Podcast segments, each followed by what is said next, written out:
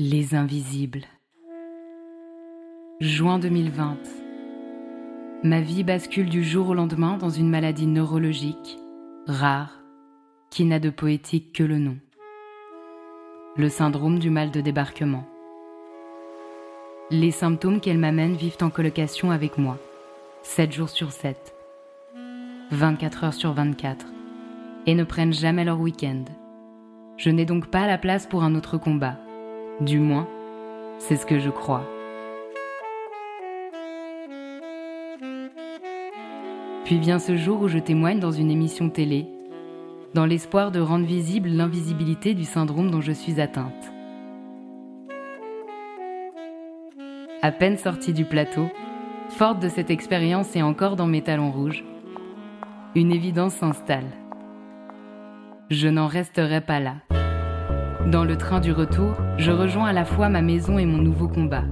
Offrir un espace de parole au travers d'un podcast aux personnes qui composent, bien souvent en silence, avec des maladies invisibles et avec les regards de société qui ne croient que ce qu'elles voient. Deux réalités plus souvent subies que choisies.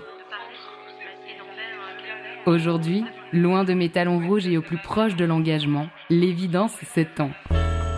C'est à l'invisible au pluriel que je vous invite ceux qui dans la chair, l'esprit et les sociétés se vivent, sans pour autant faire de bruit. Si comme le dit Antoine de Saint-Exupéry, l'essentiel est invisible pour les yeux, ici, on compte bien le faire entendre. Bonne écoute Julia, dont la voix sublime toutes les mélodies, la porte aujourd'hui pour parler de ce qui reste loin du devant de la scène, la rectocolite hémorragique. C'est le genre de maladie qui fait honte et qu'on garderait bien à l'abri des regards. Et en même temps, ces besoins irrépressibles d'aller à selle peut vite exposer notre vulnérabilité au monde. Mais la RCH, c'est aussi une maladie invisible qui provoque de terribles douleurs, un épuisement ou encore de l'anxiété. Même si on ne sait pas qui de la poule ou l'œuf était là avant. Et c'est aussi une vulnérabilité aux microbes comme la Covid qui l'a isolée, elle qui vit en communauté. Julia, c'est une femme qui ose prendre le micro pour parler des angoisses profondes en toute transparence, de la nosophobie à l'hypochondrie. La peur de la maladie et de la mort prennent tout leur sens dans un passé autant connecté à ses expériences, comme le décès, bien trop jeune, de sa maman. Aujourd'hui, en face d'accalmie, Julia nous montre que l'on peut se retrouver un jour de l'autre côté de celui de la douleur. Et j'espère que cette perspective-là t'amènera une chier de couleurs dans les jours noirs.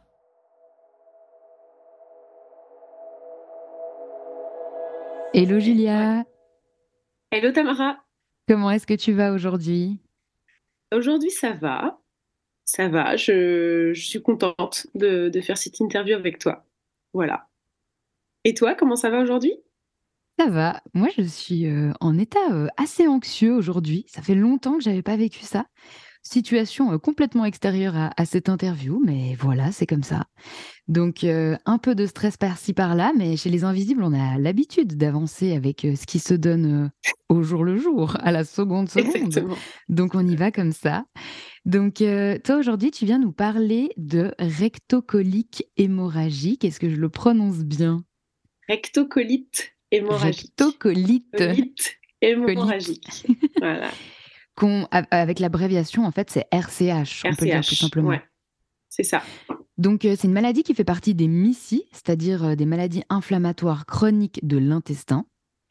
Euh, moi, c'est une catégorie de maladies que je connais bien parce que je vis moi-même avec un SIBO, c'est le Small Intestinal Bacterial Overgrowth, qui est une pullulation de bactéries dans l'intestin grêle qui crée de nombreux symptômes, ballonnement, nausées, intolérance alimentaire. Enfin voilà, on n'est pas là aujourd'hui pour parler du SIBO, mais en tout cas, on a une pathologie qui a des racines en commun, disons. Est-ce que tu serais d'accord de nous raconter comment la RCH, hein, on va directement aller dans l'abréviation, se manifeste chez toi? Alors, chez moi, la RCH se manifeste, euh, se manifeste de, différentes manières et de manière assez violente. Donc, euh, c'est des maux de ventre euh, presque continus, avec un inconfort euh, qui est, difficilement localisable. J'ai mal, je crois que c'est là, mais je sais pas, je suis pas bien debout, je suis pas bien assis, je suis pas bien couché, voilà. Bon. je suis fatiguée, extrêmement fatiguée. Et, euh, et du coup, ben, je, ça, me, ça, me met dans un état d'anxiété euh, un peu euh, quotidien. Donc voilà. Et là, je parle au présent, mais en fait, c'est là, c'est stabilisé en ce moment, donc c'est bien. Mais ça a été pas stabilisé pendant presque dix ans. Donc, donc voilà, c'était un long, long, long, long chemin dans la douleur et dans la banalisation de la douleur aussi, de se dire non, non, mais attends, c'est bon, c'est pas, je vais pas rester clouée dans mon lit comme ça. Je vais faire euh, la vie normale, donc je vais supporter la douleur. Mmh. Donc voilà, en gros, c'est euh, ces douleurs euh, et c'est des, des, en fait, c'est des hémorragies à l'intérieur, on va dire. C'est au niveau du côlon, c'est toute la partie basse de l'intestin jusqu'à l'intestin grêle. Euh, qui est inflammé. Donc il y a des lésions et du coup euh, ça, rend euh, la, paroi très poreuse et très perméable. Voilà, et du coup ça, il, y a, il y a, mmh. plein de, choses bonnes pour l'organisme qui ne passent plus. Mmh, c'est l'hyperperméabilité intestinale. L'hyperperméabilité, voilà, c'est ça. Et mmh, tu dis qu'à la fois il y a des douleurs de ventre et à la fois des douleurs qui sont pas localisées. C'est-à-dire? Eh bien, euh, disons que euh, j'ai mis du temps déjà à savoir où c'était le côlon. je peux regarder sur un, dessin, mais, euh, mais ça dépend des médecins, ça dépend s'ils expliquent quand ils nous touchent. Bon, bah là, par exemple, vous avez mal là, c'est normal, en fait, c'est ici. Ah ouais, d'accord, ok. Donc voilà, au bout de quelques années, j'ai compris. Ah ok, donc je crois que j'ai mal ici. Donc j'ai localisé le côté gauche. Voilà pourquoi je ne peux pas dormir du côté gauche quand j'ai mal au ventre. Enfin voilà, ça y est. Euh, et euh, l'inconfort, euh, il est généralisé parce que j'ai l'impression que ça me fait aussi un peu des douleurs ailleurs qui sont pas du tout intestinales, mais je sais pas trop. On parle aux médecins, mais voilà, ils savent pas trop me dire si c'est avéré ou pas. Est-ce que j'ai des douleurs articulaires ou pas? Est-ce que voilà, moi je sens des trucs comme ça et je sais pas à quoi c'est lié. Et souvent on me dit que c'est l'angoisse. Je veux bien le croire, mais mais je, pense que c'est pas que ça parce que des fois vraiment j'ai pas de raison d'être angoissée et c'est là quand même. Mmh. Est-ce que tu sens justement un, inconfort, comme cette sensation d'être mal dans sa peau, mais pas esthétiquement? Je sais pas si tu vois la nuance, plutôt physiquement. Euh, de ne pas être à l'aise dans son, vraiment dans son corps en termes de sensations? Oui, il y a un truc comme ça. Euh, ouais, c'est un, c'est un peu cet ordre d'idée-là. De... Ouais, c'est pas la même chose que le mal-être. Euh, ouais, ouais, c'est encore autre chose. C'est vrai, physiquement, tu sens. En fait, sentir un organe en permanence, c'est pas du tout agréable. Ou alors l'inverse, avoir l'impression que je ne sens plus du tout euh, mes viscères, quoi. comme s'ils étaient euh, euh, absents, je sais pas comment dire, endormis. Il y a des moments où, où j'ai l'impression que je, je, balade mon squelette et que et que, y a, que c'est vide, qu'il n'y a rien dedans. Ça fait mmh. vraiment un truc comme ça, très bizarre, très vraiment l'impression d'être comme un fantôme, un peu un truc un truc errant. Euh, très, c'est, très, très, très bizarre cette sensation, c'est vrai. Mmh. Et tu disais là, ça s'est stabilisé, mais quand les premiers symptômes sont arrivés euh, chez toi, ils se sont manifestés sous quelle forme? Euh, Alors, les premiers symptômes. Est-ce que tu peux répéter ta question? Excuse-moi. je crois que ma question c'était. tu disais que là, ça s'est stabilisé, mais quand les premiers symptômes se sont arrivés pour toi, donc il y a peut-être une dizaine d'années, c'est ça? 15. 15. 15. Comment, euh, comment ils se sont manifestés? Eh bien, ça se manifestait au départ par euh, des, des gastro à répétition. En fait, des gastro-entérites, euh, enfin, ce que je pensais être des gastro-entérites. Hein. C'est-à-dire que j'avais la diarrhée très souvent. Et un peu comme ça, la diarrhée, quoi, un truc surprise, quoi. Genre, oh, encore, oh là là. Bon, j'allais chercher des médicaments antidiarrhéiques, et puis hop, ça passait, et puis ça revenait deux semaines après. Bon, voilà. Jusqu'au jour où. Non, peut-être pas deux semaines, c'était pas des intervalles comme ça. C'était plus long. Mais jusqu'au jour où, en fait, j'ai eu vraiment des symptômes où je me disais, mais. c'est pas possible, qu'est-ce que c'est Qu'est-ce que c'est Qu'est-ce qui m'arrive euh, Commence à avoir des saignements euh, euh, le médecin qui pense que c'est les hémorroïdes, enfin voilà, une espèce de d'errance un peu euh, de diagnostic, même si ça n'a pas mis longtemps à mettre un diagnostic sur ce que j'avais. Euh, heureusement, dans mon entourage, j'avais une, euh, une amie qui, est, qui était gastro-entérologue et qui m'a conseillé un de ses collègues pour faire une consultation. Alors, voilà, moi j'étais très jeune, hein, j'avais 20 ans. et bon, c'était un peu Bon, bah, vous êtes stressé, hein, c'est normal. Hein, les petites jeunes filles stressées comme vous, euh, ça arrive. Faut, faut vous détendre. Donc euh, voilà, en gros, euh, c'est arrivé un peu comme ça. vous avez ça, mais c'est pas grave. C'est pas, c'est pas mortel en tout cas. Donc détendez-vous, ça va passer. Mmh. Quand tu parles de sang, c'était du coup du sang dans les selles? Ouais, c'est ça. C'est ça. Ok. Donc, ouais, ouais cette phrase que, que tu as dit, ce médecin, donc ce gastro-entérologue, euh, c'est fréquent chez les jeunes femmes stressées. Euh, est-ce que tu n'as pas un peu l'impression que c'est quand même une sortie euh, à la fois sexiste et psychophobe? On n'est pas un peu là-dedans en, Bien sûr, bien sûr, tout à fait. Tout à fait. Mais moi, je sais pas, j'avais 20 ans, je voulais juste qu'on me dise que, que ça allait s'arrêter demain. Donc, donc, ah bah ok, bah oui, c'est vrai que je suis stressée. Euh, jouer le jeu, tu sais, genre, ah bah oui, bah merci beaucoup pour ce diagnostic, c'est très sympa. Mmh. Voilà, et puis je suis repartie chez moi euh, en tram euh, avec ma, ma couche dans ma culotte. C'était, je me sentais, c'était horrible quoi, ce truc. En plus, je savais pas qu'on allait me faire un examen. Je ne mmh. savais pas qu'on allait me faire une coloscopie. C'est quand même hyper intrusif donc euh, sans anesthésie, enfin tu vois un truc. Euh, il y avait les internes, enfin c'était vraiment la totale quoi. Est-ce que les internes peuvent venir Comment dire non en fait Comment Trop hmm. bizarre. Donc voilà, je suis rentrée chez moi avec ça et une espèce de choc. Ouais, un peu humiliant, un peu humiliant et euh, et un peu choquant, ouais. Et donc, qu'est-ce qui se passe à partir de ce moment-là? Donc, tu vois cette personne, tu n'as pas de diagnostic, toi, tu continues à avoir, j'imagine, tes diarrhées intempestives, tes saignements, tes douleurs de ventre. Qu'est-ce qui se passe? Qu'est-ce que tu fais? Eh ben, je panique. Euh, puis je suis fatiguée et, euh, j'apprends euh, à aller aux toilettes n'importe où. Moi qui étais plutôt je, vais aux toilettes chez moi. Là, euh, je ne pouvais pas en fait euh, faire autrement parce que dans les symptômes, il y a aussi avoir envie d'aller à la selle 15 fois par jour de manière euh, incontrôlée. C'est maintenant.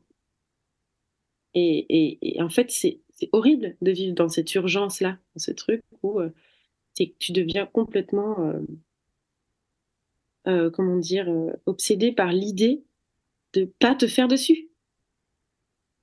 Donc euh, c'est c'est enfin c'est je sais pas, j'ai pas trop de mots pour euh, j'ai des images, des, des, moments de, de, grande solitude et de d'immense panique.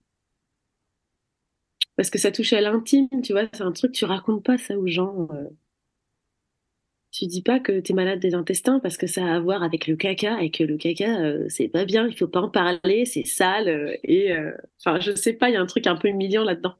Mmh. Moi j'ai eu une pensée pour toi, tu vas dire bon bah super, merci la place. super.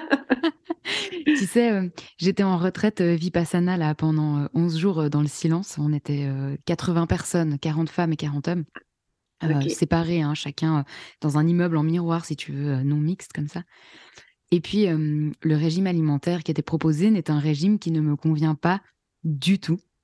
Qui est un régime particulièrement vegan avec beaucoup de, de, tout ce qui est protéines végétales comme les lentilles, les pois chiches, ah beaucoup de, de, crudités. légumes, alors crudités, légumes d'hiver, poireaux, oignons, tout ça. Et heureusement, il y avait déjà pas de gluten et de lactose, heureusement. Mais il y avait tout ça, et c'est des choses que moi je ne mange plus quasiment dans mon alimentation, sauf exception pour un repas. Enfin voilà. Et en fait, j'ai passé 11 jours à faire des allées-venues, méditation, toilette. soit pour vomir, soit parce que j'avais la diarrhée. Ah ouais, bah oui. Et évidemment, c'est des toilettes en commun, c'est des toilettes qui sont pas fermées en bas et en haut, hein, c'est ces toilettes d'école hein, qu'on avait à l'époque. Ouais, donc, tu t'essuies pendant 15-20 minutes parce que c'est de la diarrhée et que ça s'essuie pas facilement. Enfin, voilà.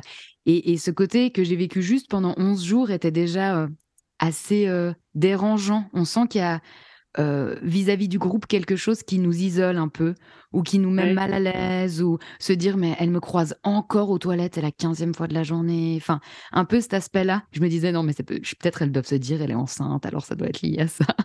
Enfin tu vois tu te racontes vite des histoires et t'es pas très à l'aise en fait. Et je me dis j'ai eu peu de jours comme ça. Et et je me demande ce que ça a été pour toi quand tu avais 20 ans, justement, qu'on a une vie des fois aussi très en communauté. Je sais pas hein, si c'était le, cas pour toi, mais d'être toujours un peu avec des potes, de partir en vacances, de faire des festivals, voilà. Un peu cette vie-là, un peu de jeune qu'on peut avoir. Et plus cette condition, en fait, de devoir tout le temps aller aux toilettes de manière très rapide. C'est ça, et de passer devant tout le monde, et de pousser les gens, leur dire non, non, mais là, Moi d'abord, hein, je suis désolée, mais. Ouais, Mais ben, en fait, justement, euh, je crois que ça. Hum, ça, ça a fait euh, que je me suis construite autour de ça. J'avais pas le choix. Et que du coup, mes jeunes années, euh, elles ont été très solitaires, très enfermées chez moi, très. très à me cacher, en fait. À mentir beaucoup, enfin à mentir. À, hum, et en plus à ressentir le manque d'envie d'aller partager des choses avec les gens. En fait, je peux pas, je suis fatiguée, je, je, suis épuisée, donc euh, je peux pas, en fait. Euh, donc ouais, ça a beaucoup euh, joué sur ma manière d'être dans le monde. Tu vois, d'aller sans me poser de questions à un festival pendant trois jours où je sais pas ce que je mange, je sais pas non, ça c'était plus. Enfin, disons que j'ai essayé de vivre la vie normalement et j'ai été confrontée à des, situations tellement euh, euh, tellement difficiles à vivre et, que tu payes en fait les jours d'après d'avoir tiré sur la corde que au bout d'un moment je me suis je résignais en fait la, maladie me rappelait toujours par des crises plus fortes que c'est elle qui, était en train de. C'est elle qui décidait, quoi. Hmm. je me sentais vaincue. Il y a un moment où je me suis sentie vaincue. Tu as des exemples de ces moments difficiles? Eh bien, euh, moi, je suis chanteuse. Et, euh, donc, je faisais des concerts. Hein. C'était au début, en plus, où je, je faisais des concerts. Donc, je me disais, OK, bon, là, je vais peut-être réussir à tenir pendant mon heure de concert, donc ça va le faire. Essayer de, se concentrer aussi beaucoup de, concentration euh, pour, euh, pour se retenir, pour pas que ça se voit, pour tu sais, espèce de sueur froide comme ça où tu es en train de chanter et, tu te dis, mais en fait là, je suis coincée, je peux pas partir. Donc euh, ça va le faire. Ça va le faire, une espèce de force mentale un peu sorti nulle part, mais qui existe en fait. Et euh, un, je me rappelle, j'étais en concert au Luxembourg dans un club, et euh, un club bondé, rempli, rempli de monde. Et euh, la pause, et là, il faut que j'aille aux toilettes. Il y a des escaliers partout, les toilettes sont. Enfin, il y a la queue partout pour aller aux toilettes. Et l'enfer, en fait je me dis mais, mais je, vais je vais m'évanouir en fait. Tellement j'ai mal tellement euh, et je me suis dit non mais en fait c'est pas possible. Je, je peux pas vivre comme ça. Mmh. je peux pas vivre comme ça. Du coup cette carrière de chanteuse tu as dû la mettre entre parenthèses? Bah non, je l'ai pas mise entre parenthèses, mais euh, j'ai décidé de prendre euh, la santé en main plutôt que de me dire ah mais c'est chiant à chaque fois que je mange ça j'ai mal au ventre euh, bah vraiment me dire bah je vais arrêter en fait de manger ça de manger ça de manger ça après c'est par des rencontres et des gens que qui m'ont aiguillé vers tel ou tel euh, régime tel ou tel praticien naturopathe etc plutôt des médecines un peu parallèles on va dire euh, que ça m'a aidé à me à, m'auto-gérer, mmh. À me prendre en main, moi. Du coup, ces régimes et, ces personnes que tu as consultées, euh, tu les as mis en place et tu les as vus alors que tu n'avais toujours pas de diagnostic? Si, si, si, si. En fait, j'ai eu un diagnostic euh, très tôt. Vous avez une rectocolite hémorragique. OK. sauf que à cette époque-là, donc à mes, ma vingtaine, quoi, mes 20 ans, euh, c'était sur une toute petite partie du côlon. C'était la fin, la fin du tuyau, on va dire. Là, il y avait des lésions, le reste, ça allait. Sauf que, du coup, moi, enfin, j'avais demandé au médecin est-ce qu'il y a un régime alimentaire particulier? Est-ce qu'il faut que j'arrête des choses? Parce que, par exemple, je vois bien quand je bois mon café le matin, euh, je vais aux toilettes direct, enfin, ça me fait très mal au ventre. Il m'a dit mais c'est normal, le café, c'est comme ça. Euh, mais en tout cas, il n'y a aucune propriété sur la petite fiche technique du café euh, laxative. Donc, euh, ce n'est pas une cause, euh, ce n'est pas vous continuez votre vie normalement, détendez-vous, quoi, en gros. Donc, du coup, bah, moi, j'ai continué ma vie normalement à manger des trucs hyper inflammatoires, hyper acides, hyper. pas appropriés, en tout cas, à ce que mon intestin pouvait supporter. Donc, à la longue, je me suis abîmée. Et je n'avais pas de suivi, en fait. Je n'avais pas, j'ai pas eu de suivi pendant cinq ans. J'étais un peu livrée à moi-même avec euh, ma petite boîte de, de, médicaments qui n'était pas assez dosée. Donc, au bout de deux ans de, de, de, de, handicap, hein, on va dire handicap parce que parce que je pouvais plus monter les escaliers en fait de chez moi sans être essoufflée. Je pouvais plus, euh, je perdais du poids. J'ai déjà un petit gabarit, mais là, c'était, je perdais du poids à vue d'œil et, euh, et j'étais dans un déni en fait. J'étais vraiment dans un déni de, euh, de tu es malade, tu vas mal, il faut te reposer, il faut te soigner, il faut aller voir des médecins. Enfin, voilà, pour moi, j'avais fait ce qu'il fallait faire. J'étais allée voir quelqu'un, on m'avait dit quelque chose, et puis c'est tout. Voilà, maintenant, on me laisse tranquille. Donc, euh, voilà. Et a priori, on t'avait donné un traitement, du coup, à ce moment-là Oui, on m'avait donné un traitement, puis au bout de, comme je disais, là, au bout de deux ans de souffrance euh, et de, de, de mal-être et de handicap quotidien, et d'épuisement, euh, je suis allée voir un médecin qui m'a dit écoutez, on va doubler la dose de votre médicament. Et là, ça a commencé à aller un peu mieux. Donc, déjà, je me suis dit bon, j'ai perdu deux ans mais pas, pas forcément plus d'examens, pas plus de trucs comme ça. C'était on va voir comment ça se passe et puis, euh, puis on adaptera le traitement. Donc on adapte le traitement pendant, pendant deux, ans, mais moi j'étais déterminée à arrêter les médicaments. Je ne voulais pas vivre en étant dépendante de médicaments. Donc j'ai commencé à tester des régimes alimentaires, sans gluten déjà. Et j'avais euh, toute une, liste d'aliments qui, je me disais, bon, bah là, ça, quand je mange ça, c'est pas top, quoi. Donc voilà, j'avais quand même réussi à établir une, une liste un peu de, trucs euh, complètement euh, interdits et d'autres où bah, je n'avais pas forcément identifié. Donc je continuais à manger des oignons, de l'ail, voilà, des tomates. Donc voilà. Et, et après ça, j'ai quand même décidé d'arrêter les médicaments. Parce que j'arrivais à me maintenir, mais en fait, j'étais malade tout, le temps, mais moins qu'avant. Donc, je pensais que voilà, ça se verrait. J'allais plus aux toilettes 15 fois par jour, mais j'y allais que, que 6 fois. Ou 8 fois, tu vois. Bon, pour moi, c'était devenu acceptable, quoi. Enfin, c'est fou comme on... Ah, bien sûr. Comme on peut euh, s'habituer à ça, en fait. Et à avoir mal au ventre euh, tout le temps, toujours le pantalon ouvert après les repas avec... Euh, espèce de, de barre brûlante dans le ventre. Enfin, c'était mon quotidien, quoi. Me lever euh, et, mettre trois heures. Je pouvais pas mettre de rendez-vous le matin. Heureusement, j'avais un emploi du temps que je pouvais, euh, ajuster un peu à ma guise, tu vois. Tu as des rendez-vous ou tu as des répètes. Bon, bah, je vais arriver un peu en retard, désolé. Ou, ou bah, je préfère plutôt répéter l'après-midi parce qu'au moins, j'ai eu mes trois heures pour être malade le matin. Donc voilà, pour me lever, pour me recoucher, pour aller aux toilettes et essayer de prendre mon petit déj, mais ça marche pas. Voilà, vraiment un quotidien réglé par la maladie, quoi. Voilà. Et après ça, qu'elle avait vraiment sa case dans l'agenda. Voilà. Ah non, mais pas, tu peux pas faire autrement en fait. Hein. Avec ce genre de, c'est tellement envahissant dans ton corps, tu contrôles tellement plus rien.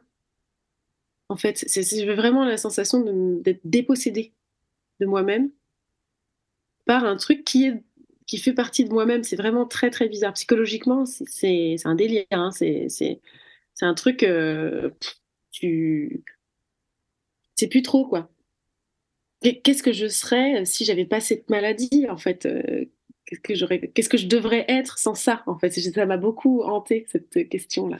Hmm. En fait, c'est pas moi, c'est la maladie, c'est le moi de la maladie, mais le vrai moi, qui c'est quoi? Voilà. Tu me parles de délire et moi je me souviens que la dernière fois tu m'avais dit avoir euh, flirté avec la folie.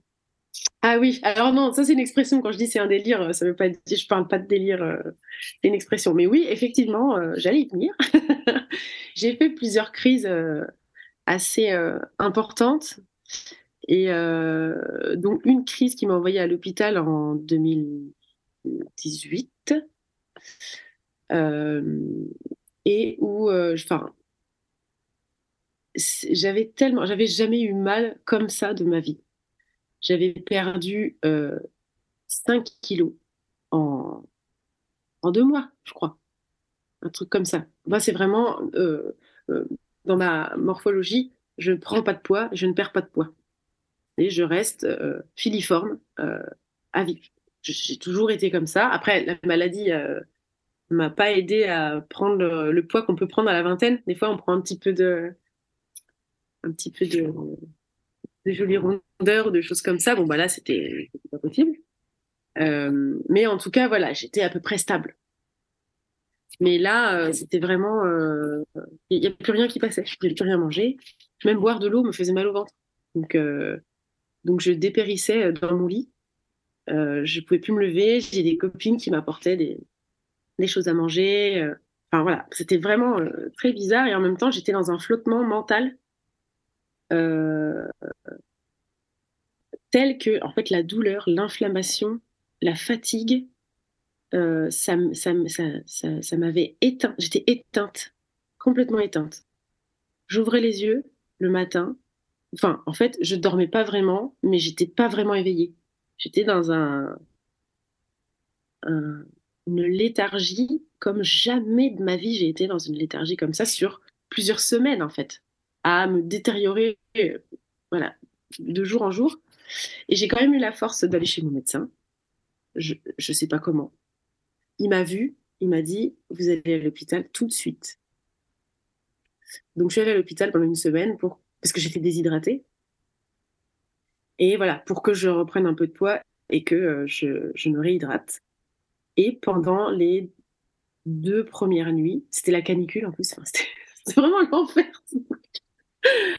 Euh, j'ai eu des douleurs tellement intenses que j'ai cru que j'allais rester coincée du côté de la douleur.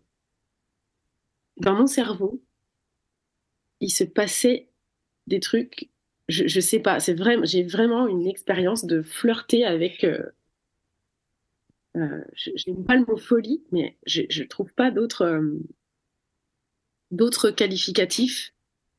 C'était Ouais, c'est indescriptible.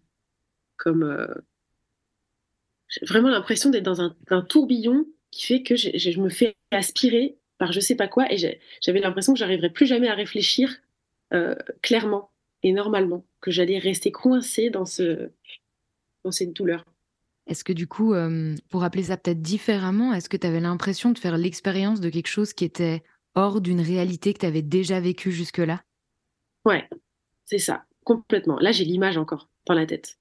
Visuellement, il y a une couleur, il y a une espèce de tunnel, il y a un truc, euh, euh, très très bizarre. On vraiment l'impression de tomber et d'être de plus en plus piégée dans, ça. Et c'est passé, heureusement. Heureusement, c'est passé. J'arrivais quand même à à peu près trouver le sommeil pendant, je sais pas, une heure, deux heures, par-ci, par-là. Et ça, c'était, ça a duré, je sais pas, trois jours, deux, trois jours comme ça. Et après, ça allait mieux. Ça allait mieux. Heureusement, ça allait mieux. Et il y avait que les poches de glace qui me, qui me soulageaient. Alors que je pensais qu'il fallait que je mette du chaud sur mon ventre. Bah non, en fait, j'ai fait ça euh, chez moi euh, avec des bouillottes et des trucs, alors qu'il fallait que je mette des glaçons sur mon ventre pour calmer l'inflammation, en fait. Et euh, enfin, bon, bref, là, c'était vraiment. là, j'ai vu, en fait, vraiment la, poche de glace. Je me la mets sur le ventre. En cinq minutes, elle est chaude. Là, tu te dis, mais. c'est. C'est dingue. Qu'est-ce qui se passe? Pourquoi je... j'ai l'impression de prendre feu de l'intérieur? Et, c'est comme ça que j'ai donné euh, le nom à une des chansons que j'avais écrites. J'étais en train d'écrire un album en fait. Donc, euh, donc la chanson Feu est venue. Euh, elle parle pas de ça, mais tout le rapport au feu, tout le nom de le nom de l'album, le, le, le, logo sur l'album et tout ça, c'est cette période-là. C'est l'hôpital. Le Phénix, c'est ça en fait. C'est ok, je vais je vais sortir de là. Comment s'appelle du coup cet album, euh, si on peut le L'album s'appelle euh, ouais, l'album s'appelle Les yeux noirs. On peut le retrouver sur toutes les plateformes. Avec ton prénom, euh, Julia? Avec non, avec mon nom de, de scène, c'est Isla, I-S-L-A. Ok, super. Ce, ce moment à l'hôpital, ça a été cette crise, elle a été comme un tournant pour toi? Ouais, c'était un tournant parce que je me suis dit plus jamais, plus jamais je me laisse euh, en fait, je culpabilisais beaucoup parce que j'avais l'impression de m'être euh, laissé aller. Euh, que j'avais pas assez bien pris en main ma santé. Je croyais que j'avais fait bien les choses et que j'avais compris, et je me suis rendu compte que j'avais rien compris à comment ça marchait cette maladie, à comment j'avais travaillé sur mon mental uniquement, la gestion de l'angoisse, la gestion de, de, mon rapport à, la maladie, mais j'étais comme j'étais encore dans un déni, j'étais plus dans un rapport de fuite à la maladie. Comment je gère le fait de mettre ça de côté et de me retrouver avec ma maladie quand je suis chez moi ou quand je suis toute seule, quoi. C'était plutôt ça. Hmm. Je vais pas vouloir envahir l'espace avec ça, mais en même temps euh, d'avoir tout le temps mal et, de, le verbaliser. En fait, j'ai mal, je suis fatiguée. C'est un truc que je disais tout le temps, mais je me rendais pas compte. Hmm. donc au final, je pense que j'ai importuné les gens avec ça. Et c'était vraiment ma hantise, c'était de, d'embêter les gens avec ça. Et, c'était très, ouais, pas, facile. Donc ça, ça, a été un vrai tournant, ce truc-là. Cette crise-là dans, la, euh, dans le fait d'assumer, de dire je suis malade, en fait, j'ai une maladie. Et euh, je, combats. C'est pas facile, je vis avec, mais euh, je n'ai pas dit mon dernier mot. Hmm. Moi, ça m'étonne pas tant que ça que tu travaillais plutôt sur le mental que l'aspect physique, parce que c'est quand même aussi une des premières phrases que tu as entendues chez le gastro-entérologue. C'est travailler votre stress, madame, pas autre chose. Le café ne vous fait aucun mal. Enfin, donc euh, ouais. Ouais, c'est vrai que, que c'est ça que j'ai beaucoup entendu et que, et que je, je connais en fait mon, mon, mon caractère, je, connais mon anxiété. Enfin, je pensais connaître mon anxiété. je la découvre encore aujourd'hui. mais euh, mais j'avais pas mesuré euh, l'impact sur l'avancée de la maladie. C'est-à-dire que là, je me suis retrouvée à l'hôpital avec avec j'avais changé de médecin, j'ai changé de ville en fait, j'ai changé de médecin et j'avais un vrai suivi. Là, pour le coup, j'ai vu aussi ce que c'était d'avoir un vrai suivi. Et euh, je me suis retrouvée avec quelqu'un qui m'a dit, bah voilà, maintenant les lésions, elles font tout votre, tout votre intestin. Avant, c'était euh, sur la partie basse et c'était remonté jusque à la frontière avec l'intestin grêle. Et là, je me suis dit, mais bah oui, en fait, après coup, je, sentais que j'avais mal de plus en plus haut. mais c'est assez bizarre en fait. On connaît jamais vraiment son corps, ça se passe à l'intérieur. C'est vraiment bizarre d'être d'être complètement euh, conscient des douleurs de l'intérieur. Moi, je, je, je, suis très visuelle, donc euh, je peux comprendre les choses que je vois. Là, c'est que de l'invisible, donc donc il y avait vraiment un côté, faut que je m'écoute et, et tous les conseils que j'ai autour, c'est arrête de t'écouter. tu t'écoutes trop les gens, tu sais, qui, veulent bien faire et qui, oui, mais tu t'écoutes trop, peut-être si tu t'écoutais moins. Euh, bah, en fait, non, je pense pas. Alors que, vraiment pas. Moi, je trouve ça vraiment euh, comique avec beaucoup de guillemets. Parce qu'en réalité, quand on vit avec ces maladies, on s'écoute ultra peu. En fait, moi, je remarque que depuis toute petite, j'ai l'habitude de vivre avec des douleurs que je n'exprime jamais. Puis tout d'un coup, il suffit qu'une fois on me demande ça va, puis je dis non, ça va pas, j'ai mal. Et moi, être là, non, mais elle s'écoute trop, non, mais elle est tout le temps en train de se plaindre. Alors que vraiment, genre, si je me plaignais à la réalité de ce que je vis, mais en fait, je passerais ma vie à dire que mon corps est souffrance. Oui. Et c'est ça qui est incroyable, c'est que on, va appuyer sur un truc qui est complètement faux en réalité. Enfin, c'est un peu dommage, mais voilà quoi. Ouais, c'est vrai que c'est. Oui, oui, c'est vrai que si on disait le quart de ce qui nous traverse. La question euh, des autres, du regard des autres, de composer avec les autres, j'ai l'impression qu'elle est venue aussi fort euh, dans ta vie en 2020, quand il y a le Covid qui est arrivé et du coup les confinements. Parce que si je ne me trompe pas, euh, tu habitais ou tu habites encore en collectif? Ouais, c'est ça. Et j'ai le souvenir que tu prenais à ce moment-là des immunosuppresseurs. Peut-être que tu peux par ailleurs nous nommer ce que c'est. Et du coup, ça a dû être pas évident d'être euh, en contact avec euh, d'autres personnes? Alors, euh, effectivement, en 2020, j'étais sous immunosuppresseur. À la suite de la crise dont je parlais juste avant, là, en 2018, à l'hôpital, ils m'ont proposé de prendre des immunosuppresseurs parce que, que j'étais cortico-résistante. Et, pour moi, c'était un peu un choc parce que déjà que j'aimais pas trop ça, les médicaments. si en plus, la, la cortisone, ça marche pas, j'avais vraiment l'impression d'être. Euh, là, c'est la deuxième. Enfin, quand ils te disent en deuxième intention, on va vous donner euh, ça. En, tant que grande anxieuse, tu te dis, mais c'est quoi la troisième intention et il y a combien d'intentions? Tu vois, tu te dis, si ça marche pas ça et que la troisième intention ça marche pas, qu'est-ce que je vais faire? Ça y est, je vais m'inflammer à vie et je vais mourir. Voilà.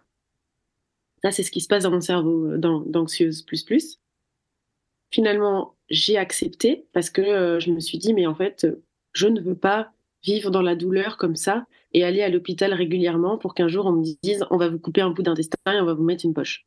Ça, c'est dans, dans, dans ma tête, c'était un truc à éviter le plus possible. Donc, si ça peut m'aider à prendre soin de mon intestin et à le, le comment dire, le mettre au repos pour qu'il cicatrise en fait, c'est ça que j'ai compris. La cicatrisation est très importante. Donc, il faut le laisser tranquille. Il faut accepter le régime sans résidus où tu manges euh, blanc ou jaune à peu près pendant des mois parce qu'il n'y a rien d'autre qui passe parce que tu es encore trop inflammé. Voilà, ça, j'ai appris à écouter tous ces, tous, tous ces conseils-là et à les appliquer bien consciencieusement. Et du coup, ça a bien marché les immunosuppresseurs m'ont permis de bien cicatriser à peu près, je sais pas moi, un an. Euh, non, non, non, Déjà, dès les, premières piqûres, je sentais que je reprenais de, la force.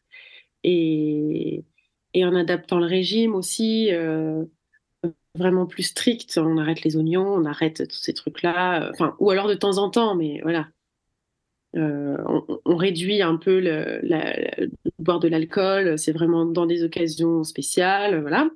Donc ça allait bien. Et euh, comme je suis assez autonome comme personne, je voulais pas aller à l'hôpital pour qu'on me, fasse mes injections, je voulais les faire toute seule. Donc voilà, j'avais des, espèces de stylos comme ça où euh, on se pique tout seul, soit dans le ventre, soit dans la cuisse. Et ça se gérait à peu près bien. Jusqu'à la crise du Covid, où du coup, euh, j'ai refait des crises d'angoisse que je faisais plus depuis, euh, sais pas, au moins 4 ou 5 ans. J'avais réussi à, ne plus avoir de crises d'angoisse quotidiennes. Parce qu'avant, j'avais des crises d'angoisse quotidiennes, donc j'avais bien, bien, bien travaillé là-dessus. Et, et là, c'est revenu les crises d'angoisse parce que bah que euh, je faisais partie des personnes fragiles, des personnes à risque. Alors que bah moi dans la vie, à part ce truc-là, je suis jamais malade. Je pense que j'ai une assez bonne immunité, même si là les immunosuppresseurs euh, me cassent euh, la, moitié de mes soldats immunitaires parce qu'il y en a trop, ils veulent trop faire la guerre, quoi. Donc du coup, on, casse les effectifs, mais ça me rend un petit peu plus vulnérable aux infections. Euh, donc du coup, bah, Covid, euh, infection, on ne sait pas trop comment ça évolue, donc il euh, ne faut surtout pas que j'ai de fièvre. Sinon, mon système immunitaire, on ne sait pas trop ce qui peut se passer avec. D'autant plus si je suis en, sous-effectif d'immunité. Donc bah voilà, mon médecin qui me dit, vous ne sortez pas de chez vous. Vous n'approchez personne. Je dis, bah je veux bien, mais je, vis avec 11 autres personnes. Quoi. Donc comment on fait? Donc euh, voilà. Donc j'ai la chance de vivre dans un collectif euh, à la campagne où, euh, où les amis sont très sympas et m'ont prêté un de leurs habitats. Donc j'ai passé un, super premier confinement. Finalement, j'étais dans une yourte au bord de l'eau, trop cool. Mais je, voyais mes copains vivre en face de moi, quoi. On, était face à face dans le jardin et puis voilà, on se faisait coucou de loin et puis il m'apportait mes courses devant la porte et puis je désinfectais les choses et puis voilà, enfin c'était, je sais pas si c'était comme ça aussi en Suisse, mais voilà, les 15 premiers jours du Covid, euh, du confinement en tout cas, euh, c'était euh, les, 15 jours où tout le monde était un petit peu en, en, suspens jusqu'à voir qui déclare quoi, est-ce qu'il y a des gens malades, est-ce que, enfin voilà, c'était dur, quoi. Puis, ouais, mon, médecin qui me disait, bah non, non, là, pendant 15 jours, vraiment, euh, vraiment, c'est solitaire, quoi. Donc, euh, ouais, c'était pas évident. Je faisais des petits coucous à mon amoureux, comme ça, de loin, dans le jardin. Hmm. donc, même ton conjoint, en fait. Euh, ah, bah oui, oui. Enfin, moi, pour le coup, je, je, me suis dit, je vais pas. C'est débile de, de risquer un truc euh, qu'on ne peut pas contrôler. Euh, si, voilà, c'est que 15 jours finalement. Et puis au bout de 15 jours, on verra, on saura, euh, voilà, la personne a déclaré le Covid. Comme on était enfermé, si personne n'a le Covid pendant 15 jours, personne n'aura le Covid après, si on reste enfermé, en gros. Donc voilà, on est resté enfermé. Hmm. Et avec ma santé, j'ai beaucoup contraint les autres à, à être enfermés, en fait. Parce qu'au bout d'un moment, je crois qu'il y a plein de gens qui, qui, se fichaient en fait d'avoir le Covid ou pas et qui voulaient sortir, qui voulaient euh, aller filer des coups de main, comme on est dans la campagne, ça marche en réseau, euh, les agriculteurs du coin qui avaient besoin de, voilà, de coups de main, de trucs, et c'était assez compliqué euh, de gérer les peurs de tout le monde et, et aussi l'absence de peur de certains. Et, dans les libertés de chacun, tout ça, c'est vrai que ça a posé des grosses, grosses questions, et moi, ça m'a beaucoup déclenché de, de crise d'angoisse et, euh, j'ai euh, commencé à avoir des symptômes, les premiers symptômes. Je me suis dit, ah, ok, je vais faire une crise et, ça n'a pas loupé. Et euh, on s'est rendu compte avec ma gastro-entérologue au bout de, quelques mois où la crise ne passait pas que mes médicaments faisaient plus effet. En fait. Et là, j'ai commencé à paniquer, à me dire, ah, ok, d'accord, donc là, mon, mon médicament marche plus. Qu'est-ce qui va se passer? Qu'est-ce qu'on va me dire? Euh, On m'a proposé un, autre immunosuppresseur euh, en perfusion cette fois-ci. Et là, la perfusion, c'est un peu plus euh, engageant dans le côté je suis malade, je vais à l'hôpital pour me faire soigner. Mais ça me, sort, ça me sortait du déni que j'avais encore. Bon, voilà, voilà je, voulais m'autonomiser, je fais mes piqûres moi-même, et puis bon, bah voilà, je fais ça dans mon coin, dans ma salle de bain, puis hop, on n'en parle plus, personne ne le sait. Euh, alors que là, euh, voilà, j'ai un rendez-vous tous les deux mois, je, je, vais à l'hôpital. Voilà, mm. je, suis dans ma chambre avec ma petite perfusion, puis j'attends que ça se passe. Voilà. Donc, euh, ça m'a, j'ai mis du temps à, à me dire, ah bon, ok, j'accepte. Mais il fallait. Et, euh, et c'était la bonne décision puisque euh, j'ai jamais eu une qualité de vie euh, comme ça depuis que je prends ces médicaments. voilà. Mais voilà, là, j'accélère un peu, mais il y a eu d'autres étapes La crise a duré six mois, en fait. Hmm. Pendant six mois, je, je n'allais pas mieux et ça m'était jamais arrivé. Même la crise d'avant, qui avait été beaucoup plus violente, avait duré beaucoup moins longtemps. Là, pendant six mois, je ne pouvais rien faire. Je ne pouvais pas euh, faire de vélo, je ne pouvais pas marcher trop longtemps, je pouvais pas. Enfin, c'était. là, je, je, je, je, suis retombée dans le handicap. J'ai l'impression du coup que ce contexte Covid, il a aussi amené cette angoisse, qui a ramené une crise, enfin que tout ça est un peu imbriqué?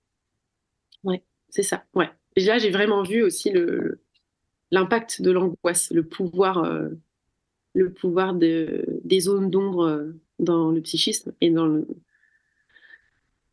dans la gestion des émotions, dans le contrôle de son anxiété, en tout cas l'acceptation surtout, plus que le contrôle.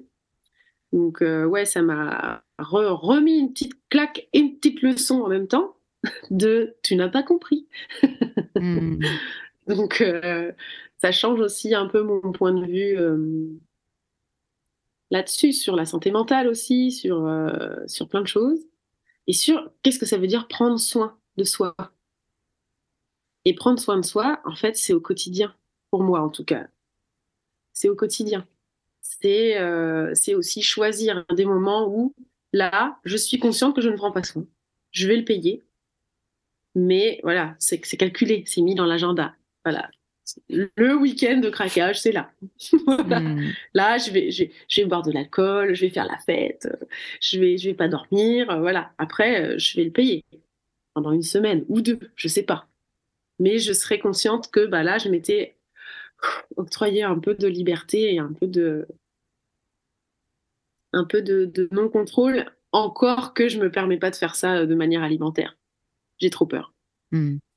Bah justement, en parlant de, l'alimentation, moi, tu me nommais vraiment que tu avais euh, ce deuxième handicap qui était un handicap social, qui moi me touche beaucoup, hein, parce que du coup, bah, je, je vis avec le même. Hein, c'est ce côté où on peut se sentir très exclu euh, voilà, pour des lors de repas avec d'autres personnes, parce que on doit toujours euh, savoir qu'est-ce qu'est le menu, apporter son propre Tupperware, dire moi il y a déjà sans gluten, sans lactose, c'est déjà la base, mais en fait si je te dis tout ce que je peux pas manger, genre tous les aliments sans FODMAP, avec FODMAP bah. je peux pas les manger, c'est la cata. Donc il y a vraiment ce côté aussi euh, où ça manque de spontanéité pour soi, où une invitation c'est plus que de la légèreté, je me laisse porter et je me fais inviter, mais c'est une charge mentale.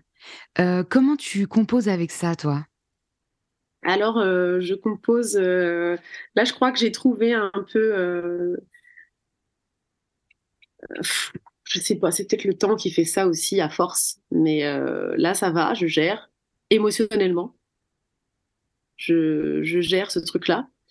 mais ça a été très, très, très dur, surtout en vivant en collectif avec des gens qui n'ont pas de, de, problèmes euh, euh, de santé apparents comme ça, qui, sont très handicapants quoi, ou en tout cas ils se gèrent. Et en tout cas, au niveau, euh, au niveau gastrique, intestinal, ça va. Donc, des bons vivants, des bons mangeurs, des bons buveurs, et, de manière assez uniforme. Il n'y a pas un, régime, un autre régime spécial, par exemple, quelqu'un qui mangerait sans sel ou, végétarien, ou voilà. Là, on n'est pas, on est plutôt sur un, collectif assez homogène. Et, euh, d'autant plus, euh, ben, je ne mange euh, presque jamais la même chose que les autres. C'est-à-dire que dans ma vie, avec, sauf si c'est moi qui fais à manger, ce n'est pas du tout ma passion, je ne partage plus de repas avec qui que ce soit, même si je suis à la même table. On ne mange pas la même chose, donc on ne partage pas le repas. On partage le moment, mais on ne partage pas le plaisir de ce qu'il y a dans notre assiette. Donc je mange ma tambouille à côté des autres. Je regarde les autres manger des trucs délicieux dont je connais le goût, lointain dans ma mémoire, mais que des trucs que j'adore, parce qu'en plus, moi, j'aime tout. Donc, euh, c'est vraiment des renoncements.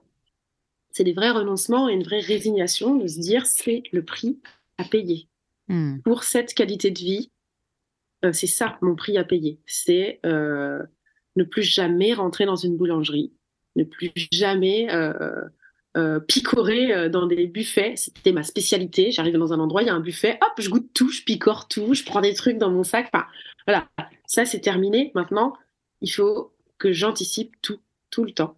Hmm. Et presque, je. Enfin, je, je c'est une vraie bataille de pas de pas tomber dans un trouble du comportement alimentaire non plus euh, parce que euh, souvent, euh, j'ai pas envie de me faire à manger. Mm. J'ai pas envie. J'ai la flemme à l'avance et du coup, j'ai juste envie de me nourrir vite. Allez, c'est bon. Si quand je suis toute seule, il y a plein de fois où qu'est-ce que je vais manger? C'est l'angoisse. Heureusement, mon amoureux aime bien faire à manger et il fait à manger et avec plaisir. Et ça, c'est trop cool parce que il essaye qu'on mange la même chose. Euh, voilà, on, va essayer de partager un repas. Et puis euh, voilà, le soir, quand on mange pas avec les autres, euh, on mange la même chose. Et ça, c'est cool de partager au moins avec lui les repas. Mmh. Ça résonne beaucoup quand tu dis moi j'aime tout. Enfin, c'est une phrase que je dis toujours aussi à mon entourage et c'est ça qui est d'une frustration terrible. C'est que vraiment, genre, il y a rien que je n'aime pas. Et en fait, je me dis souvent, les gens doivent se dire, mais en fait, elle est super difficile avec la bouffe et tout. Mais, mais en vrai, en vrai, pas du tout. Tout, vraiment. Je peux tout manger. Et, et tu te dis, mais ah, qu'est-ce que c'est frustrant. ouais, c'est hyper frustrant, mais on y arrive quand même. Je sais pas si ça t'a fait ça à un moment où, où tu as senti l'espèce de sevrage qui était terminé. Le gluten, par exemple, au début, c'était dur. je craquais et puis je remangeais des trucs. Et, et, à un moment, je me suis dit, non, non mais stop, en fait. Là, je vais vraiment essayer d'arrêter. Et euh, j'ai pleuré devant des croissants. J'ai pleuré devant du pain, de sentir l'odeur du pain, de l'imaginer avec du beurre dessus et tout, ça c'est des trucs. Maintenant, euh, mentalement, je pourrais me faire un plaisir mental à me dire ah une tartine de beurre avec du miel, ah ouais, voilà. Alors qu'il y, a une époque, c'était, je fallait même pas m'en parler en fait. Je pouvais plus hmm. partager le moment avec les gens parce que j'étais trop dans la frustration de me dire mais moi je, je c'est pas juste, je veux manger ça. Ouais. Et, je suis obligée de me contenter. Avec la euh, visualisation. Ouais, voilà, avec la visualisation, j'arrive maintenant. Et j'arrive aussi à prendre du plaisir à manger. Euh, ma nourriture, entre guillemets, euh, spéciale. Euh, mes petites tartines craquantes au sarrasin.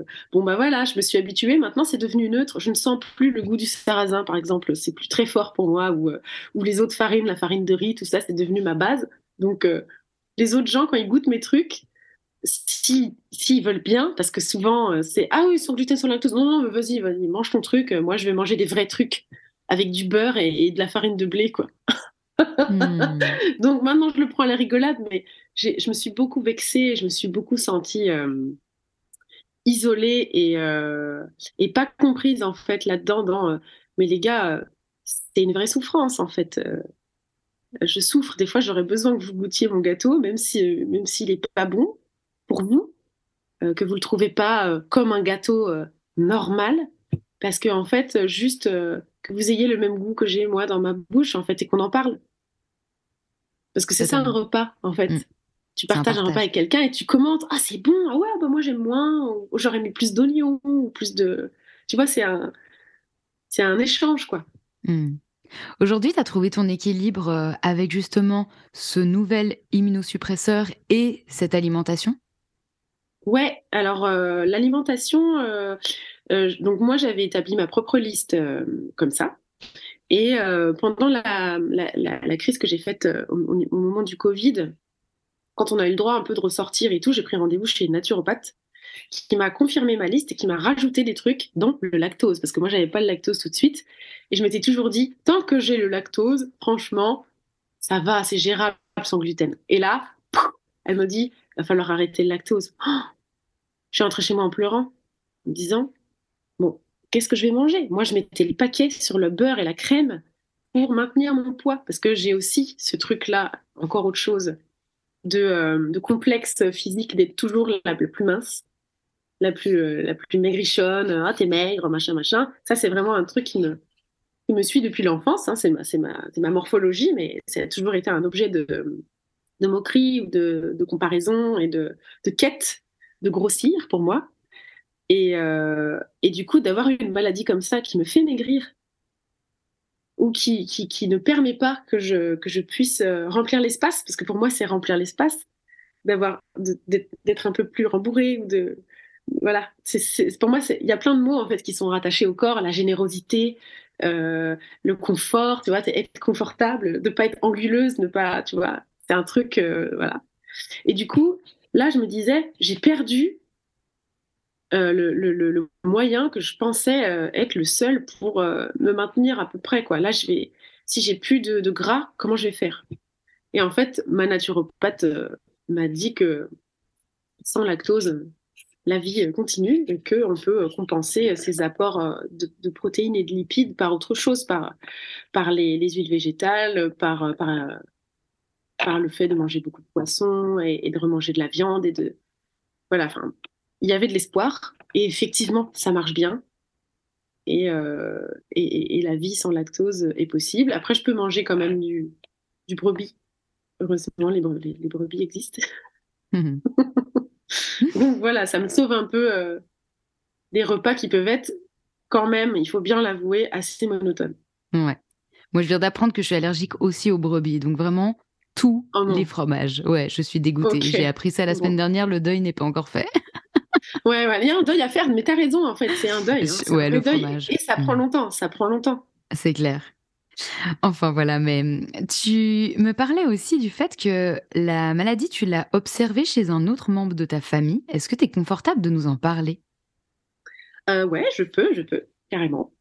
Euh, j'ai grandi avec une maman euh, qui était malade de, du cancer. Elle a eu un cancer du sein euh, très tôt, elle avait 36 ans. et moi, j'en avais 10. Donc, depuis mes 10 ans, je, je je connais, entre guillemets, euh, la maladie, euh, euh, la fatigue, le fait d'être allongé sur le canapé, d'avoir des sautes d'humeur, la douleur chez l'autre. Et même si on la voit chez l'autre, on ne la comprend pas quand on la vit pas.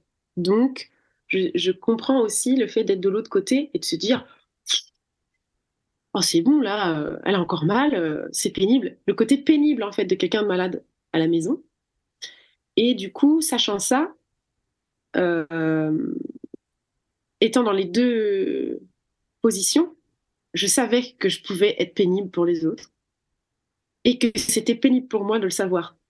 Tu vois, hmm. ce truc, je me suis retrouvée à la fois à sa place, euh, de, la culpabilité, de se dire oh là là, mais je suis un boulet, je, je suis insupportable. Moi déjà, je me supporte pas. Mais alors, savoir que les autres peuvent des fois avoir des moments de bon, j'en ai ras-le-bol, je sors, ça c'est hyper dur. Hyper dur à gérer. Et du coup, ben, peut-être que tu l'anticipes un peu trop et que euh, voilà, ça rajoute un peu dans le, le côté euh, dramatique de la chose. Et c'est aussi une posture psychique aussi de se dire non, non, mais assumer en fait. Oui, je suis malade. Oui, des fois, je vais, je vais pas être de bonne humeur, je vais pas être machin, mais en fait, des fois, ça va aller. Et vraiment se concentrer sur les moments où ça va. Lorsqu'on s'est rencontrés la première fois, tu m'as dit euh, je ne voulais pas être la fille couchée dans mon canapé comme sa mère. Est-ce que c'est comme ça que tu te vis maintenant, comme cette fille couchée dans son canapé? Non, parce que euh, en fait, euh, je, je, suis plus couchée dans mon canapé. Donc, donc ça va. Par contre, les, moments de crise, oui, carrément. Je, je, presque je, suis elle, quoi. Enfin, c'est très compliqué à vivre. Des crises pour moi à cause de ça. De me dire, est-ce que, euh, est-ce qu'à un moment, il y aura une crise où je me relèverai plus de mon canapé, quoi? Hmm. parce que ta maman est décédée de ce cancer? Ouais, ma maman est décédée de ce, de ce cancer euh, il y a presque 10 ans maintenant. Et moi, j'ai 36 ans cette année. et, euh, et j'ai peur voilà, je vis dans une année euh, où j'ai très très peur de tomber malade, j'ai très très peur, voilà, ça me refait, tu vois, les, crises d'angoisse se sont pas trop arrêtées depuis 2020. J'arrive à gérer, mais ça se traduit par autre chose. Je fais pas des crises d'angoisse où je peux plus respirer, où voilà, je suis en panique, plus des crises de panique. Par contre, j'ai de l'angoisse un peu diffuse. J'ai des douleurs dans mon corps qui voyagent, voilà, des, des, idées euh, un peu fixes comme ça, euh, qui, ne me quittent pas, euh, des, obsessions pour ma santé, voilà, des, choses, voilà, je bascule un peu dans la, la nosophobie et l'hypochondrie. Et, et du coup, cette année-là, je, sais que je dois être vigilante à cette angoisse parce que c'est de l'angoisse de projection, de trucs un peu débiles de 36 ans, 36 ans, tu vois, des, espèces de trucs de miroir et tout ça. Et plus j'angoisse, plus je favorise un terrain inflammatoire.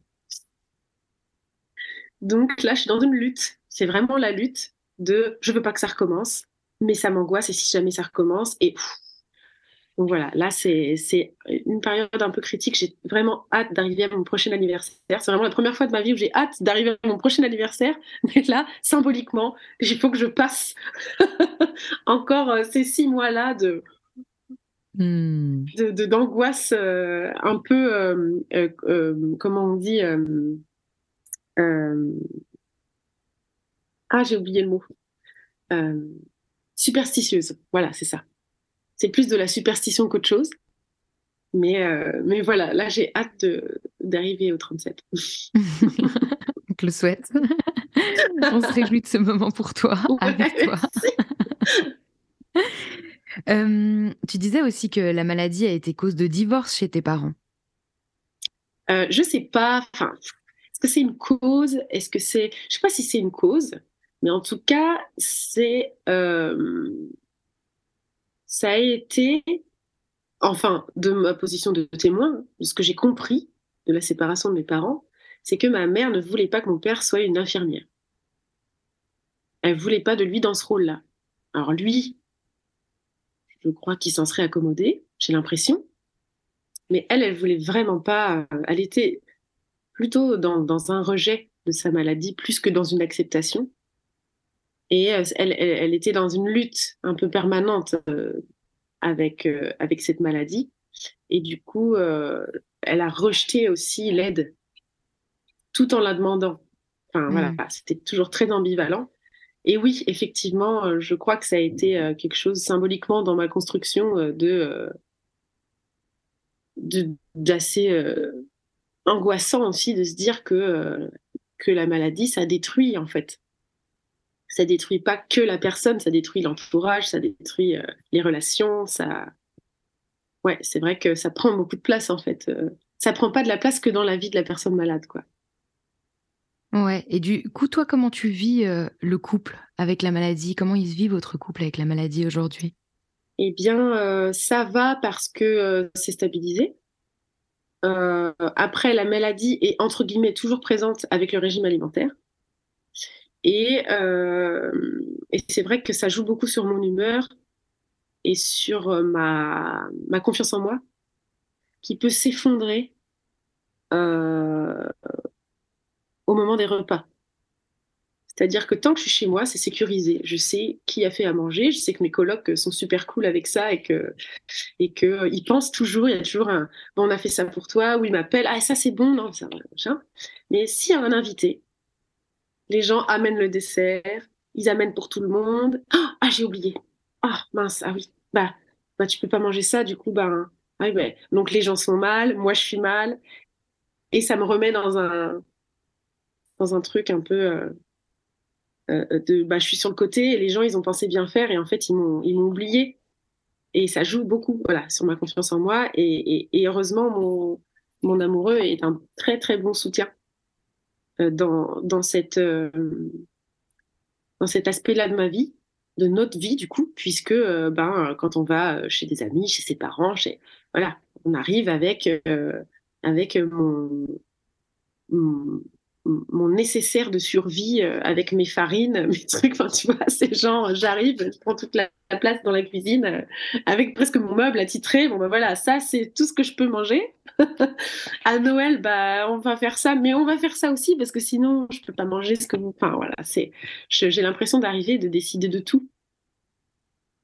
Alors que ce que je voudrais, c'est aussi me laisser porter euh, comme une invitée. En fait, euh, tu mmh. viens et tu vas découvrir ce que les autres euh, ont fait avec plaisir pour toi. Enfin, c'est quand même génial d'être invité et d'inviter les autres. c'est de leur faire des surprises, en fait. De leur dire, bah voilà, ça c'est ma recette préférée et je l'ai fait avec tout mon cœur pour toi. C'est quand même super. Mmh. Donc voilà, heureusement, lui, il est, il est dans cet état d'esprit et c'est plutôt très aidant pour moi. Ouais, donc c'est vraiment un allié pour toi aujourd'hui. Ouais, ouais, ouais, ouais, ouais. C'est un allié et, ce serait très difficile si c'était pas le cas. Ce serait vraiment très difficile. Et là, euh, j'ai vraiment beaucoup de chance. Hmm. Tu me disais que tu te posais aussi pas mal de questions concernant la maternité. Ouais, c'est vrai. je crois que hum, je me pose des questions sur ma résistance physique, déjà, sur ma capacité aussi à pouvoir procréer. Je ne sais pas, en fait, dans quel état de possibilité est mon corps, en fait. Je ne sais pas si ça va marcher. Euh, parce que ça peut euh, affecter la, euh, la capacité à, à, procréer, ça peut rendre un peu stérile, quoi, ce genre de maladie. Et aussi dans, admettons que ça se passe bien, la grossesse, comment je vais la vivre, les douleurs, comment, comment je m'alimente pour mon bébé. Euh, qu'est-ce que, enfin, est-ce que ça va pas lui aussi lui, lui provoquer des allergies, des maladies s'il mange pas ce qui, tout, tout le panel qui est euh, disponible pour, pour les humains qui, ont une bonne santé. Est-ce que je vais pas le fragiliser? Est-ce que je vais pas lui transmettre un mauvais gène? Est-ce que, voilà, ça c'est des questions que je me pose. Et sur la gestion de la fatigue aussi. Euh, ensuite, comment je vais faire euh, les traitements, est-ce que je vais pouvoir euh, prendre des traitements, euh, enfin voilà, l'allaitement, tout ça, est-ce que je vais, voilà, ça c'est des choix qui font que ben j'ai un peu jalonné tout ça en me disant si jamais ça arrive, ben césarienne, je vais peut-être être beaucoup alitée, ça veut dire que je vais pas pouvoir travailler pendant que je suis enceinte. Enfin, tu vois, c'est un truc où tu te dis, ça devient une, une montagne encore plus grosse que ce que ça peut déjà être euh, mentalement pour quelqu'un qui a envie d'avoir un enfant et, qui est euh, d'une nature anxieuse. Euh, et du coup, voilà, la montagne est, quand même assez haute. et, et du coup, ben, le temps passe. 36, 37. Est-ce que j'ai envie d'avoir un, enfant tard? Parce que mine de rien, pour moi en tout cas, c'est tard, mais c'est la vie, c'est comme ça. Euh, après, j'ai lu des trucs euh, que euh, la, grossesse pouvait un peu calmer les symptômes et permettre de remanger des trucs qu'on mange pas d'habitude, mais qu'après, avec la chute d'hormones, peut-être ça pouvait reprovoquer une crise et tout ça. Et là, je me dis, mais comment tu veux t'occuper d'un nourrisson quand tu es en crise? Donc ça remet la charge sur le, sur le papa. Euh, et, pas, et du coup, tu pas dans un partage, puisque tu es de nouveau sur toi, sur ta maladie, ou dans un espèce de, de truc où tu mets sur le côté et tu te mets toi entre parenthèses et tu t'abîmes, en fait. C'est comme un dilemme un peu. Mmh. C'est des questions qui sont, qui sont intéressantes parce que mmh, le postpartum, il est, il est difficile pour beaucoup de femmes, en fait, euh, sans qu'il y ait déjà une condition de maladie. Donc, euh, je pense que c'est des, des, questions qu'on se pose. Et puis, euh, euh, moi, en étant enceinte actuellement, il y a aussi quelque chose que j'ai remarqué qui est, qui est pas forcément évident, en plus de tout le reste. C'est le fait que hum, une des maladies, donc moi, c'est une neurologique et une intestinale, bah, celle qui est intestinale, elle est au final localisée là où il y a l'enfant, là où il y a le bébé. C'est ça. En tout cas, dans la représentation. L'enfant n'est pas dans l'intestin, on est bien d'accord. Et en fait, euh, d'avoir toujours des douleurs ici, d'avoir toujours des inconforts ici, ça crée aussi un stress parce que c'est au même endroit où là, tu sens le bébé. Donc il y a aussi cet aspect-là qui peut paraître assez banal, mais moi qui m'a questionné et je me suis dit, si j'avais une douleur à l'épaule, ce serait différent. J'aurais moins cette inquiétude pour le bébé. Et là, tout est dans cette sphère qui est en commun. Ouais, bah je comprends exactement, exactement. C'est vraiment dans une sphère en commun qui fait que ben des fois euh, la rectocolite peut avoir des, des, des effets aussi sur, euh, sur, euh, sur mes règles, sur... Euh, voilà, moi, c'est jamais le ventre, dans, dans son entièreté, est source d'inquiétude et de, de, dysfonctionnement chez moi. Donc, c'est vraiment des questions où je me dis, oh là là, ça se trouve, ça marche même pas, en fait. c'est dysfonctionnel. Donc, voilà, il y a tout ce truc-là, même avant de me projeter dans quelque chose de réel, de réalisable, il y a tout, c'est tout nébuleux autour de, euh, mais si ça se trouve, ça marche pas, en fait. Donc, hmm. comment, comment croire en soi? Tu vois, quand je te parlais de confiance en soi tout à l'heure, la confiance en soi, c'est pas que du mental aussi, c'est c'est avoir confiance en son vaisseau, en son corps, tu vois. ben voilà, là, c'est comme quand tu as une voiture qui marche mal, t'es pas hyper rassuré sur la route. Bah là, c'est la même chose en fait. Tu sais qu'il y a des dysfonctionnements, et tu sais pas ce que ça va donner, quoi. Mmh, totalement d'accord. Ouais. Bon, j'ai comparé mon corps à une voiture, c'est un peu bizarre. Mais... Zut. En plus, on a l'habitude de comparer le corps des femmes aux voitures. ouais, voilà. Oh là là, c'est pas ça que je voulais faire. on a bien compris. Moi, Julia, j'arrive gentiment sur euh, les deux dernières questions de fin. Je sais pas si toi, tu as envie de rajouter quelque chose avant. Euh, ouais, j'aurais envie de, dire aux gens qui ont mal au ventre de ne pas laisser la douleur s'installer, de ne pas s'habituer. Parce qu'en fait, la douleur, elle, est, témoin. C'est un voyant rouge, quoi. Il se passe quelque chose dans le ventre ou ailleurs. Mais les, douleurs de ventre, j'ai souvent parlé à des gens qui me disent Oh, bah oui, mais moi j'ai mal au ventre. Oh, bah oui, mais j'ai ça aussi. Puis j'ai ça comme symptôme. Ben, va chez le docteur. va consulter. Euh, je comprends en fait la peur qu'on mette un mot dessus parce que ça, ça met dans une case tout de suite ou ça met dans, une représentation euh, mentale en fait de euh, bah, je vais changer de statut, je suis plus normal, j'ai ça. Et du coup, j'ai ça peut vite devenir je suis ça. J'ai une rectocolite hémorragique, et ben pendant longtemps, j'ai été cette rectocolite hémorragique. C'était moi, en fait, c'était une partie de moi. Et c'est vrai que c'est une partie de moi, mais, mais je ne veux pas que ça, que, que ça définisse. Euh,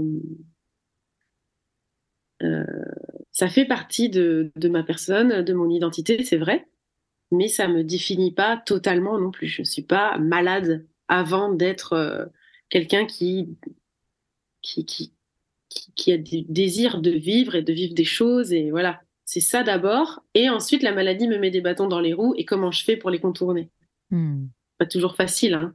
Mais euh, pour moi, ça passe par, euh, par être au clair avec euh, qu'est-ce qui se passe qu'on ne voit pas. Et c'est pareil avec la santé mentale. Hein. Mais qu'est-ce qui se passe là-dedans? Pourquoi j'ai mal? Et, et, à quel point ça me gâche la vie, en fait, par rapport à. Moi, je vis avec des gens qui ont pas mal au ventre. Hein. Bah, ils font plein de trucs. Vraiment? ils font plein de trucs, ils pensent pas du tout à. Voilà, il n'y a pas. Alors que quand tu as mal au ventre, tu fais des petits ajustements déjà, tu es déjà dans une charge mentale en fait. Donc je pense que c'est toujours mieux de savoir ce qui se passe pour adapter et pour s'économiser en fait, pour économiser son énergie. On passe une mmh. énergie, une énergie folle à contrôler et à faire comme si ça n'existait pas, alors que ça existe. Ça embraye vachement bien sur euh, ma prochaine question qui du ah, coup, euh, quel message tu souhaiterais faire passer aux personnes qui vivent avec des maladies invisibles? Eh bien, euh, je leur dire qu'elles ne sont pas seules. On est beaucoup, on est beaucoup à pas le dire euh, par pudeur et aussi surtout quand ça touche les intestins par c'est un peu, c'est pas très esthétique, quoi. C'est pas très sexy d'avoir une maladie des intestins. On sait tous ce que ça veut dire quand les gens disent Ah, moi aussi j'ai. Ah oui.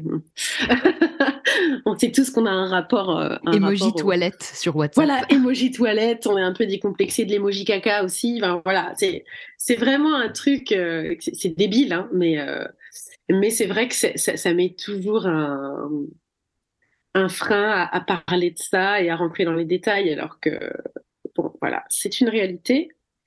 Et, euh, euh, voilà, les gens qui, ont une maladie invisible, euh, on, est ensemble, on se soutient et, et, la vie est possible aussi. Pour nous, par contre, on faut en être conscient qu'on va avoir besoin de plus de, d'armes, on va dire. Parce qu'on a besoin d'armes pour se protéger, pour nous, notre propre protection, et pour euh, aussi plutôt d'outils plus que d'armes pour, euh, pour pouvoir vivre la vie euh, avec ce que, ce que notre corps nous permet de faire, nos capacités. C'est sûr qu'on est diminué des fois, mais pas tout le temps. Et si on est diminué tout le temps, bah en fait, il y a quand même un, un parcours d'acceptation à faire. Quoi. Il, y a, y a, y a une vraie euh, prise en main euh, de, de cette acceptation de la maladie et pour pouvoir euh, la dépasser. Vivre avec elle et, euh, et, dépasser le, l'affront que la vie nous a fait, hmm. nous filer un truc douloureux et invisible. Hmm. Et quel message t'aimerais faire passer à l'entourage de ces personnes?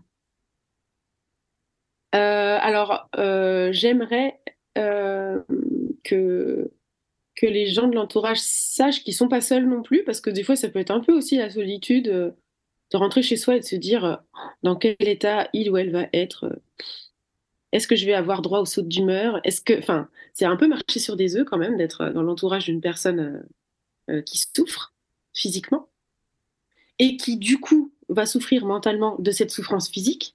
Donc il y a tout un tas aussi de choses que quand la personne va mieux physiquement, elle va peut-être pas mieux mentalement.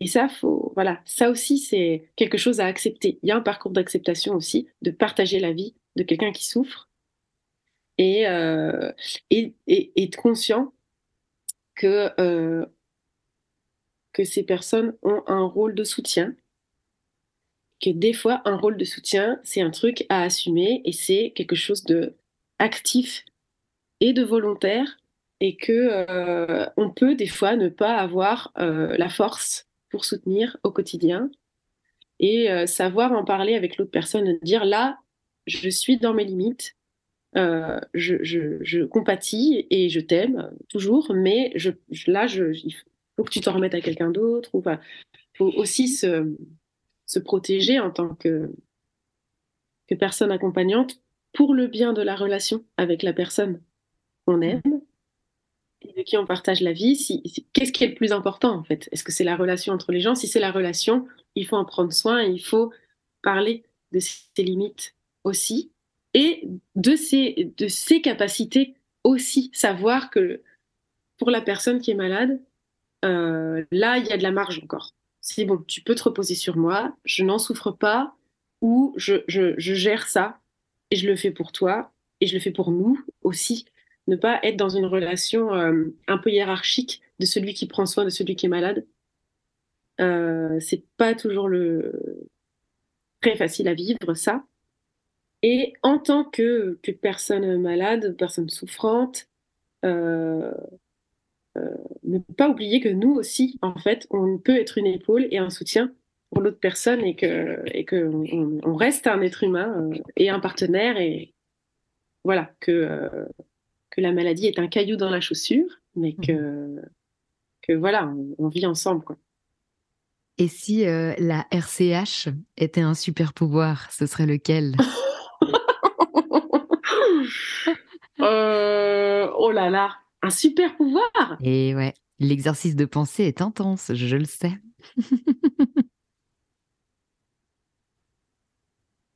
Euh, eh bien, Oh, mais qu'est-ce que c'est que cette question Un truc positif? C'est quoi en fait? Un super pouvoir. Un truc, un truc ah. qui me. Euh, bien, euh, ça serait euh, le pouvoir de. le pouvoir de détecter, de détecter les toilettes dans n'importe quel endroit euh, de détecter la porte de sortie au moins. Euh, et dans la nature, de détecter euh, les petits coins bien cachés. voilà, c'est ça. Ce serait avoir un super pouvoir de vision. C'est clair, rayon X. de détection rayon X. Là, il y a des chiottes. voilà, ça, ça serait vraiment le super pouvoir très utile. Et eh ben, je te remercie pour cette fin absolument magistrale. Totalement. Et je te remercie pour ton témoignage, euh, Julia. Bah, merci à toi euh, pour cette émission. Merci beaucoup. Avec plaisir. Et, euh, bonne suite dans ta grossesse et tout ça. Je te souhaite plein de bonnes choses. Bonne suite à toi aussi. À bientôt. merci. À bientôt. Ciao. Ciao.